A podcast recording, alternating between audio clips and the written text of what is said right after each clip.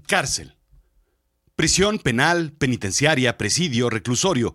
Muchas palabras para describir un sitio del cual no queremos saber. Quien está ahí, extrañamente a como pensamos, merece toda nuestra atención. No es un sitio para guardar gente, es un sitio para rehabilitar. ¿Lo sabías? Cualquier problema y caes. Un accidente, una cuenta que no puedas pagar, un lío, lo que sea. Todos tenemos un pie en la cárcel. Fíjate por dónde caminas. Yo soy Rodrigo Job y yo te cuento. ¿Y sí? Esto es Azul Chiclamino. La realidad de lo absurdo. Hay un tema del cual no queremos hablar. Difícilmente se discute en una mesa, en una cena entre amigos. Es un tema que preferimos barrer discretamente y depositarlo debajo del tapete o de la alfombra para no verlo, para que no moleste, para que no pique, para que no esté al alcance de los niños que no deben oírlo, o de los adultos que, indiferentes, miran hacia otro lado. Son las cárceles. Las definimos como el mal necesario del sistema judicial cuando el regaño no funcionó o cuando la nalgada ya no fue suficiente, cuando una multa quedó corta, cuando una sanción le faltó fuerza, solo resta el depósito de gente. Cuatro paredes donde nos encargamos de desaparecer o de borrar lo malo para olvidarlo y seguir adelante nosotros acá afuera con lo nuestro, con lo cotidiano. Nelson Mandela, quien pasó 27 años en una cárcel en Sudáfrica, dijo, no se conoce a una nación hasta que has estado en una de sus cárceles. Una nación no debe ser juzgada por cómo trata a sus ciudadanos de arriba, sino cómo trata a los de abajo, indica el Washington Post. Y creo que la frase es muy profunda. Tan profunda como el huequito ese del sillón, en donde te pones para ver la tele y se te caen las llaves, el cambio, las monedas o la morralla. Está en el mismo plano que la problemática de los homeless la pobreza, la drogadicción, los niños abandonados, incluso los albergues de migrantes. No queremos hablarlo, enfrentarlo y resolverlo. Pero hoy, hoy toca enfrentarnos a las cárceles. En México en particular tenemos unas muy, muy malas, si no es que de las peores. Y no dudo que en tu país la cosa esté igual. Según la BBC, Estados Unidos se encuentra en el primer lugar de número de presos. 2.2 millones de personas en prisiones federales y locales, pero la tasa es la importante, 655 presos por cada 100.000 habitantes. Y eso que es la más baja en los últimos 20 años. El segundo lugar lo ocupa El Salvador, no tanto en número, pero sí en esa tasa de presos por cada 100.000 habitantes, 614 aunque solo sean 40.000 en total. En tercer lugar, Turkmenistán. Sí, te voy a ahorrar la visita a Google Maps, porque si tienes mi edad, déjame decirte que tu globo terráqueo está desactualizado. No la trae.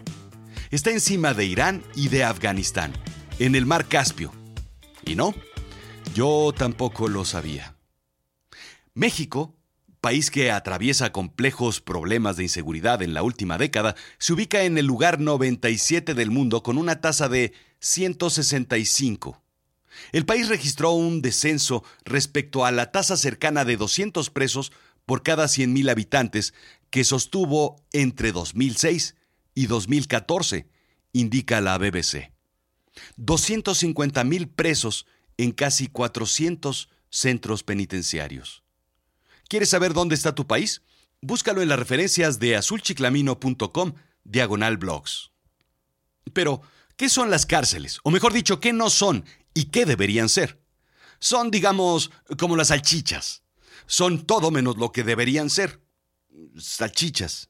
Y si quieres seguir comiendo salchichas, mejor ni busques qué son. En fin, según el artículo 18 de la Constitución mexicana, indica letras libres, el sistema penitenciario se debe organizar sobre la base del respeto a los derechos humanos y debe tener como objetivo la reinserción social a través del trabajo, la educación, la salud y el deporte. Sí, no, no te preocupes, a mí también me sorprendió. Lo mismo se menciona en el artículo 10.3 del Pacto Internacional de Derechos Civiles y Político de las Naciones Unidas. Su finalidad esencial será la reforma y la readaptación social de los penados. Y así sigue en toda la verborrea legal. Empecemos desmenuzando el problema. Normalmente pensamos en un sistema penitenciario que no funcione. Eso es lo que queremos como sociedad. ¿Lo ves? Sí, a todos nos ha pasado te roban, te asaltan, te dan un cristalazo al coche o te abren la cajuela o el maletero. No denuncias pero quieres castigo y la primera reacción es deberían, deberían encerrarlos y tirar la llave. ¿Te das cuenta de lo fuerte? Y no condeno tu enojo, así es. Arrojar la llave no es reinserción ni rehabilitación. Sí, quienes están encerrados lo tienen merecido y que gracias a ello la sociedad en su conjunto se encuentra mejor, indica Nexus. Incluso, inconscientemente nos gustaría que no se respeten los derechos humanos. ¿Qué? ¿Te das cuenta? ¿Quién no querría que se respeten los derechos humanos del vecino o de cualquier persona, aunque esté en la cárcel? Primero, el Pacto Internacional de Derechos Civiles y Políticos de las Naciones Unidas dice, condiciones de iluminación, ventilación, climatización. ¿Te imaginas a cuarenta y tantos grados en Topo Chico, en Monterrey? Un sauna no está mal después de hacer ejercicio, pero en un penal. En fin, saneamiento, nutrición, agua potable, acceso al aire libre y ejercicio físico. Está de más decir que todo eso lo tienen de menos, muy de menos. En fin, todas esas observaciones las retoma Mandela en su documento llamado Mandela Rules, subrayando, lograr en lo posible la reinserción de los exreclusos en una sociedad tras su puesta en libertad, de modo que puedan vivir conforme a la ley y mantenerse con el producto de su trabajo. Como en programa de concursos de la televisión, todos tienen derecho a una segunda oportunidad.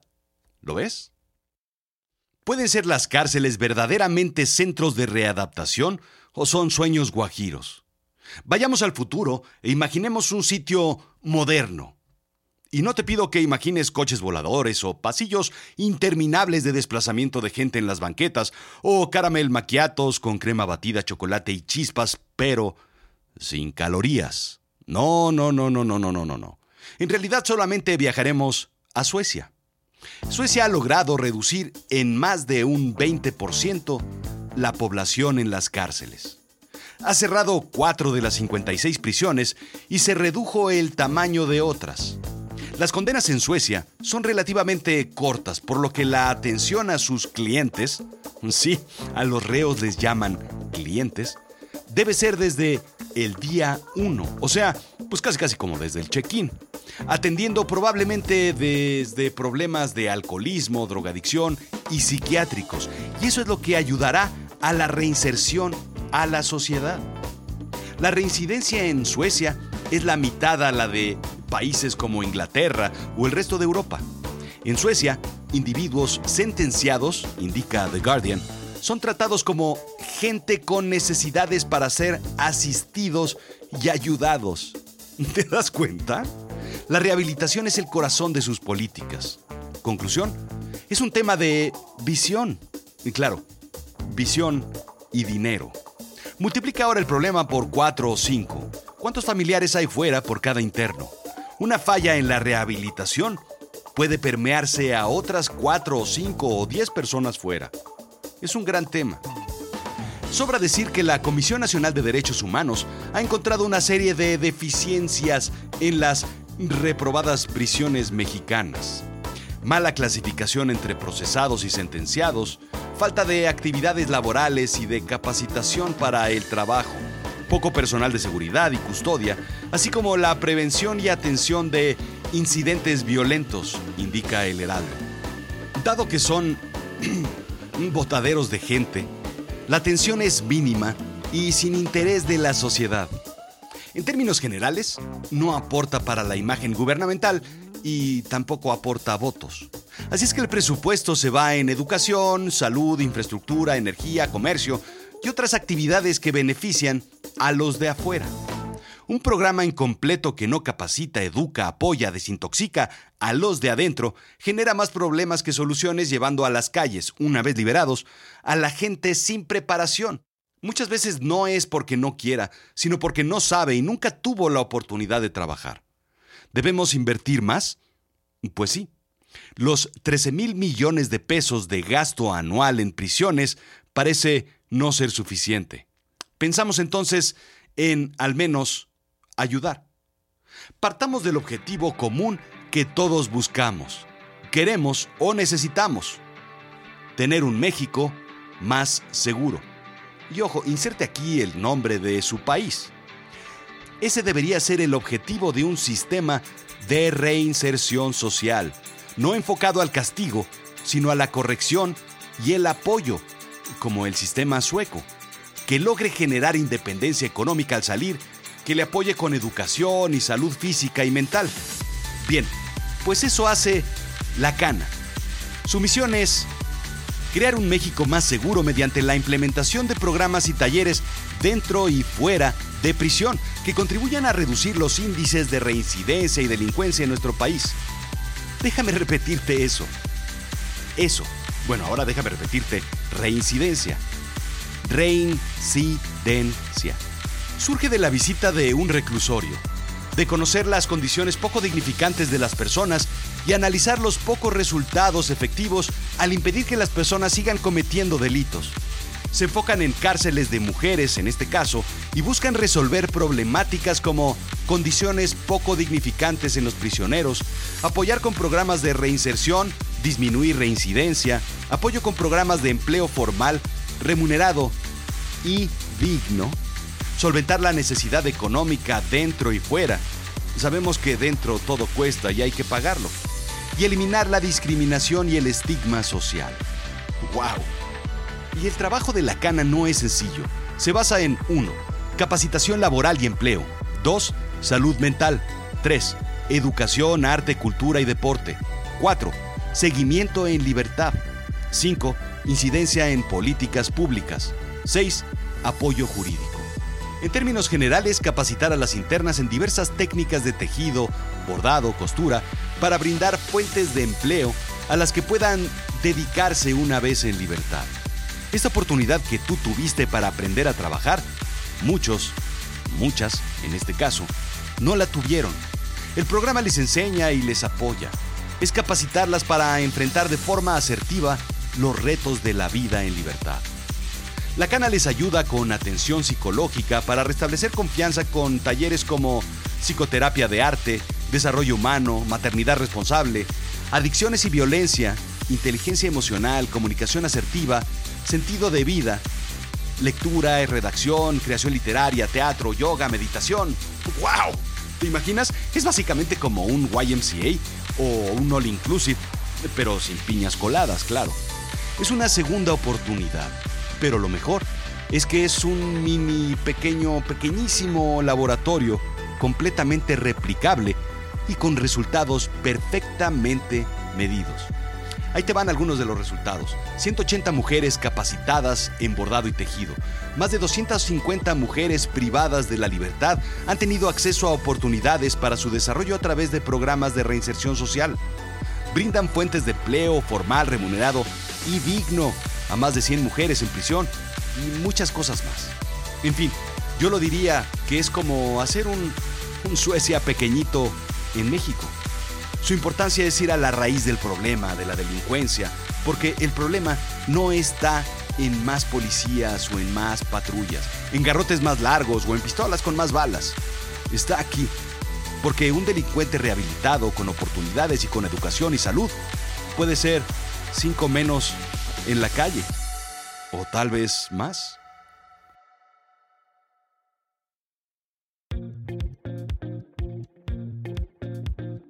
Te recomiendo, ponte en contacto con la cana, porque necesitamos más de esto.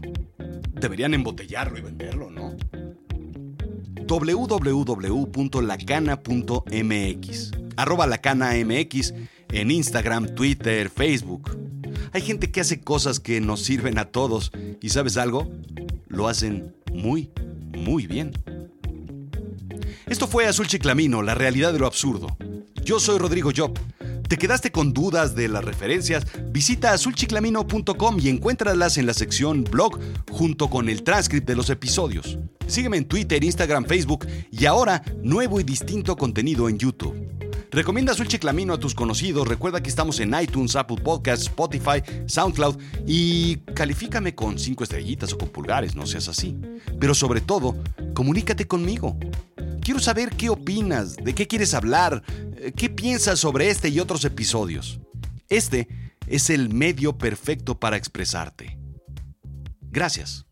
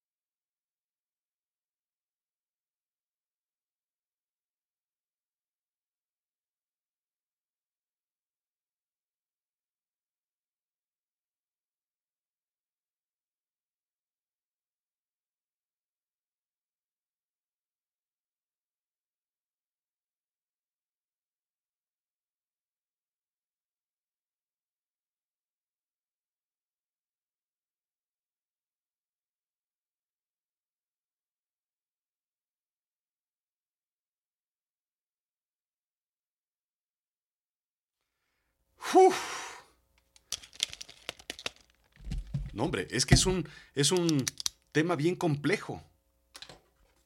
Sí, yo estuve en una. Claro, bueno, luego renuncié, pero ahí estaba yo cumpliendo mi condena. No sé qué mal hice para estar ahí, pero no hubo abogado que me sacara. Teníamos, fíjate, teníamos media hora para comer. Así es que, pues no te podías ir lejos y 10 minutos para caminar en el patio, pero te tenías que ir con tu grillete, digo, quiero decir, con tu celular. Era darle una vuelta a la oficina para estirar las piernas y regresar en cuanto acabaras, porque si no, pues todo el mundo te veía feo. Veías el amanecer y el atardecer desde tu celda, quiero decir, desde tu lugar. Había que entrar a las 6 y salir a las 2, 3 de la mañana.